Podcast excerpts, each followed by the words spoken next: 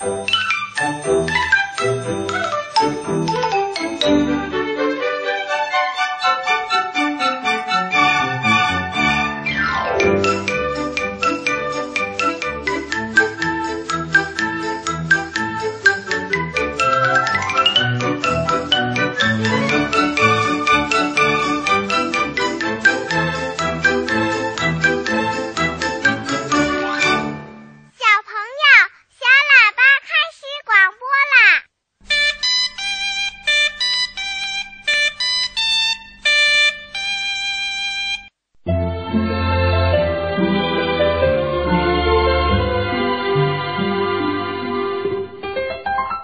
亲爱的小朋友，你好啊！欢迎收听小喇叭节目，我是博士爷爷。听广播的小朋友，在今天的节目里呀，博士爷爷还是要一边请你听小朋友们的留言，一边回答小朋友们提出的小问号。那今天我们能听到哪位小朋友的留言？博士爷爷又要回答哪位小朋友提出的小问号呢？来吧，我们一起来听听吧。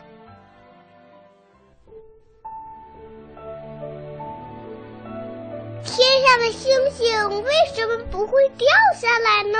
世界上真有美人鱼吗？北极怎么没有企鹅呀？动物会做梦吗？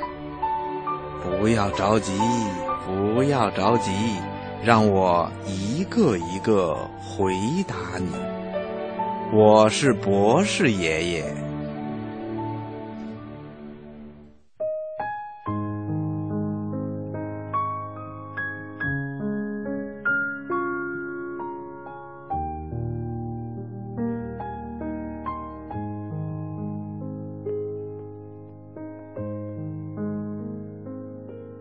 博士爷爷您好，我是北京杏园幼儿园的徐一萌小朋友，我想问您一个问题：胳肢窝的里的怕氧细胞是从哪里来的？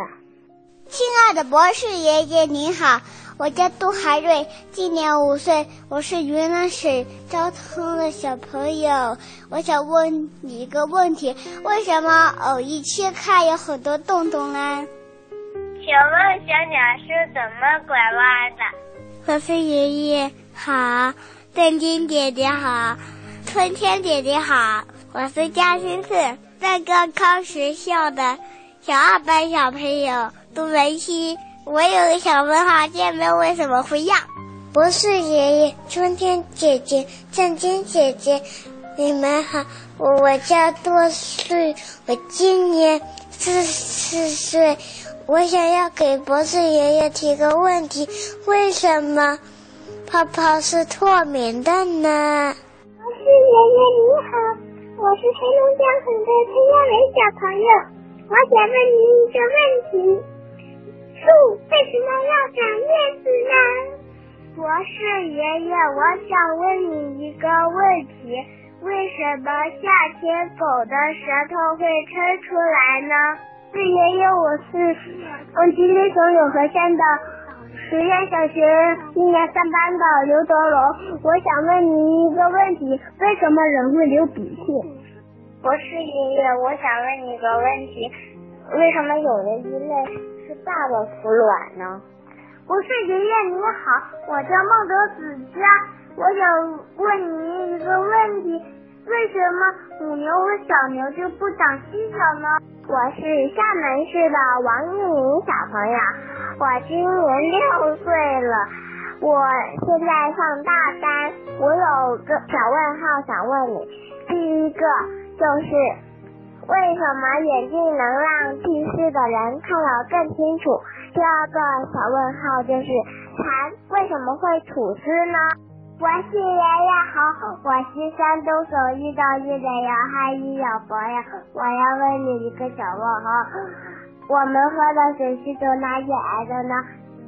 博士爷爷您好，我是兰州市耿家庄小学一年级三班的王轩浩，我想问您一个问题：贝壳为什么有花纹？而且花纹还不一样。博士爷爷。星星姐姐，星星姐姐，你们好，我是乌鲁木齐的王瑞贤。我想问你一个问题：为什么人感冒的时候会流鼻涕也会咳嗽呢？博士爷爷好，我是辽宁省盘锦市实验幼儿园中三班的小朋友，我叫孙胜月。我想问您一个问题：为什么包你那么多胡子呢？谢谢。嗯，小朋友们提出的小问号真是非常的有趣，非常的好。博士爷爷真想一下子全都回答出来，可是啊。我们小喇叭节目的播出时间只有三十分钟，博士爷爷也只能一个一个的回答，请你不要着急，好吗？下面呢，博士爷爷先来回答内蒙古包头市的小朋友孟伟哲提出的小问号：为什么骆驼能长时间的在沙漠里走而不喝水呢？嗯，这个问题提的非常有趣，小朋友，你见过骆驼吗？骆驼呀是一种大型的食草动物，它是咱们人类的好朋友、好帮手。因为骆驼可以帮助我们驮东西走很远很远的路，特别是在沙漠里，骆驼呀可是我们最好的运输工具呢。所以人们都称骆驼是沙漠之舟，也就是说呀，骆驼就像是沙漠里的小船一样，可以帮助我们运东西、驮东西。世界上啊有两种骆驼，一种是双峰骆驼，另一种啊是单峰骆驼。咱们国家的骆驼。基本上都是双峰骆驼，也就是在它们的背上有两个像小山一样的驼峰，这就是双峰驼。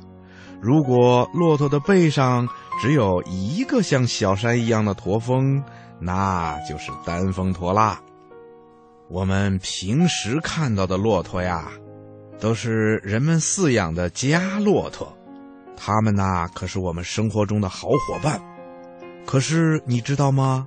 他们的祖先呢是野骆驼，在我们国家的新疆、甘肃、青海、内蒙古等等沙漠地区啊，还生活着一些野骆驼呢。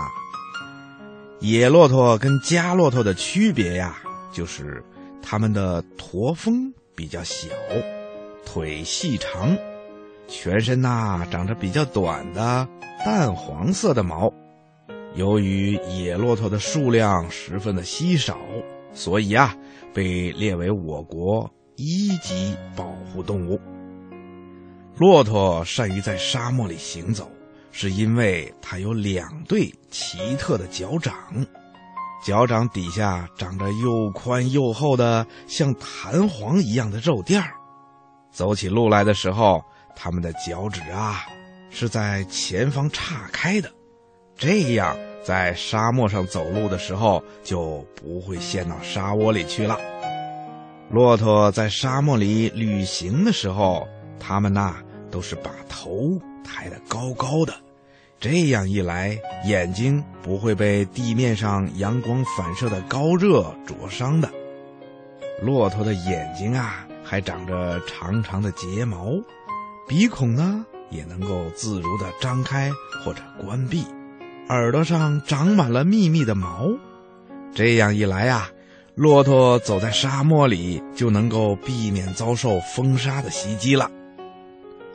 早在两千多年以前的西汉时期呀，咱们国家的人就把骆驼当做通向西域的交通工具了，在著名的丝绸之路上。驮运货物最得力的动物呢，就是这种沙漠之舟——骆驼。骆驼能够在沙漠里长期的行走，还是要靠它背上那高高的驼峰，因为在骆驼的驼峰里呀，可以贮藏四十千克的脂肪。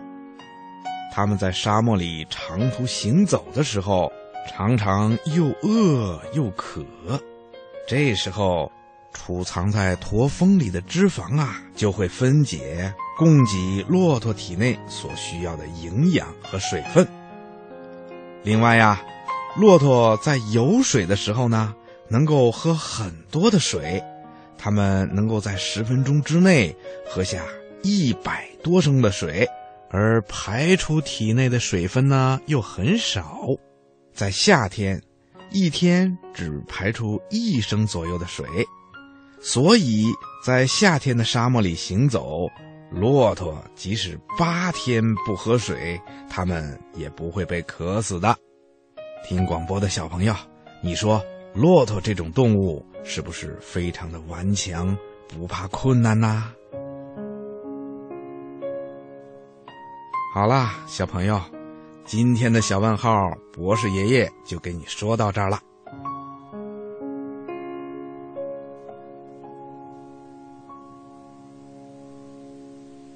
接下来呀，又该到抱抱熊故事时间了。听广播的小朋友，来吧，我们一起来听故事吧。好听的故事听不够，好听的故事听不完。小喇叭最会讲故事，动听的故事堆成山。小喇叭好听的不得了。抱抱熊故事时间，听广播的小朋友。在今天的小喇叭抱抱熊故事时间里啊，博士爷爷要请你听一个非常好玩的童话故事，名字叫《小鼹鼠的蜗牛车》，请正晶姐姐讲给你听。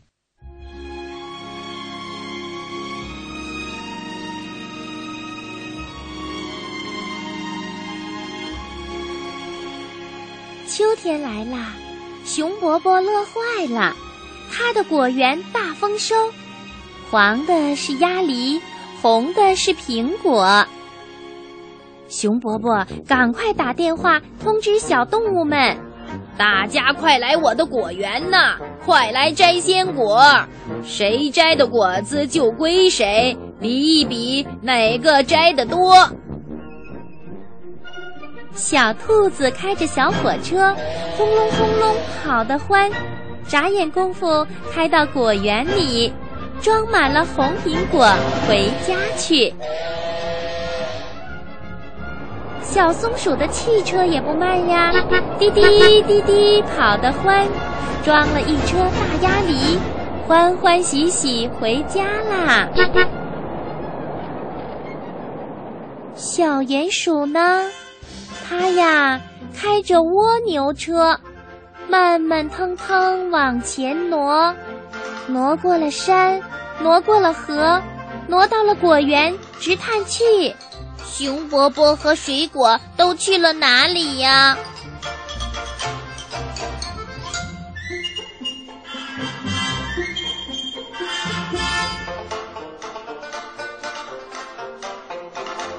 秋天早。冬天到，熊伯伯钻进树洞睡大觉。果园里呀，大雪已经盖满了果树梢。蜗牛车太慢了，小鼹鼠什么也没摘到。哎呦呦，哎呦呦，你说糟糕不糟糕？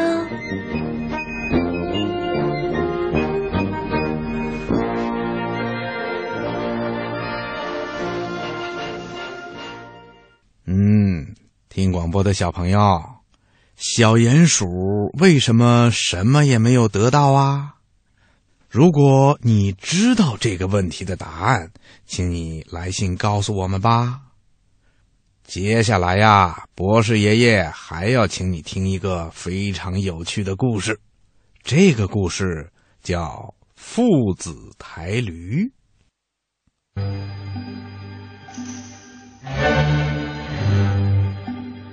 从前有父子俩要去赶集，于是啊，就牵着自己家的毛驴，高高兴兴的上了路。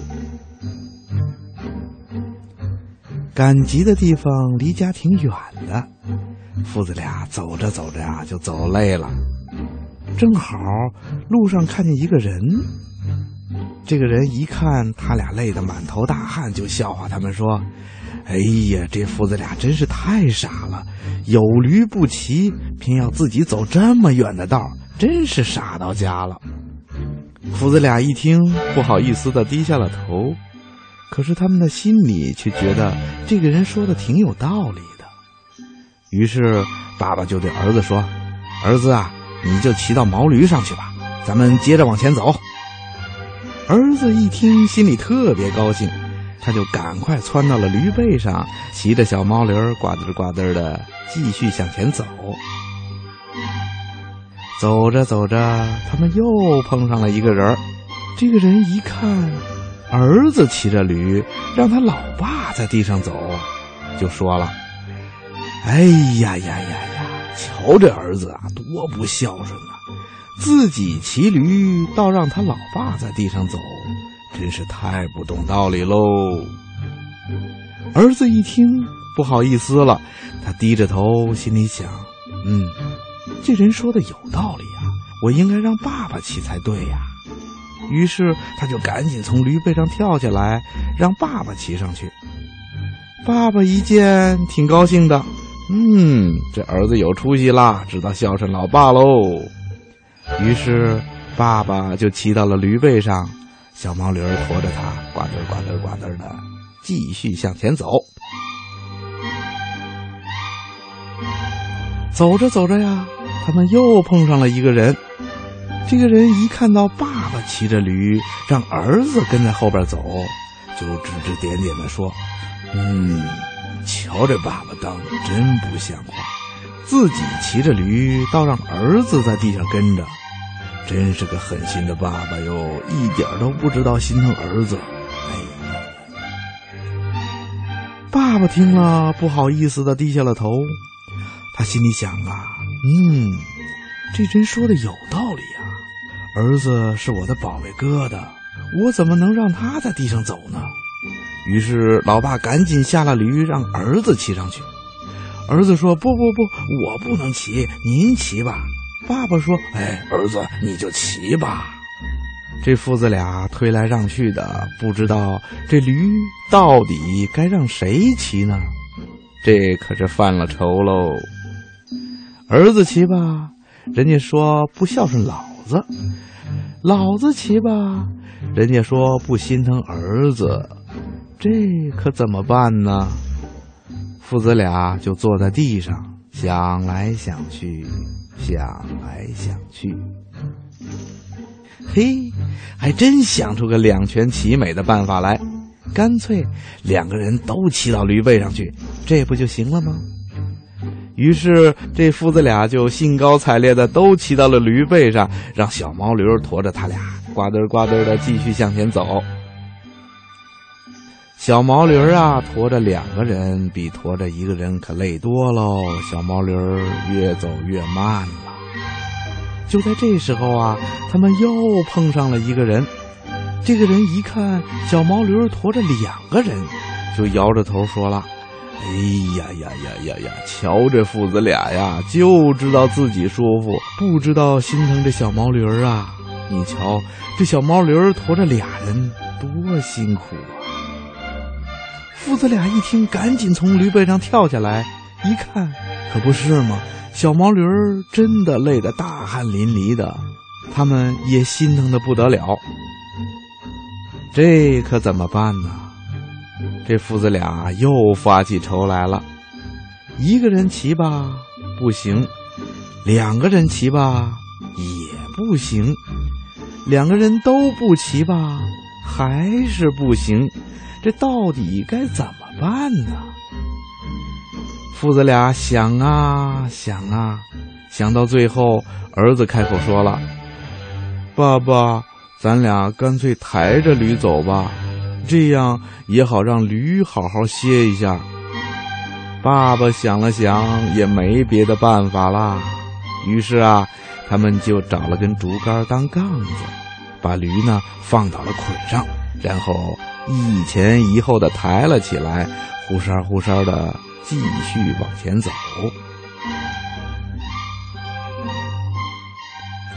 走啊走啊，他们终于来到了集市上。两个人这时候啊，已经累得气喘吁吁、满头大汗了。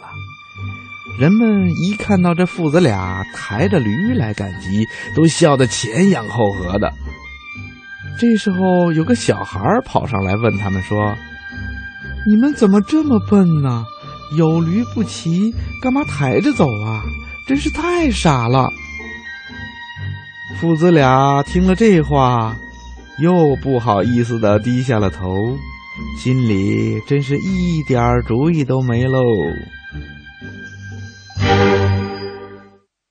听广播的小朋友，故事听完了，好听吗？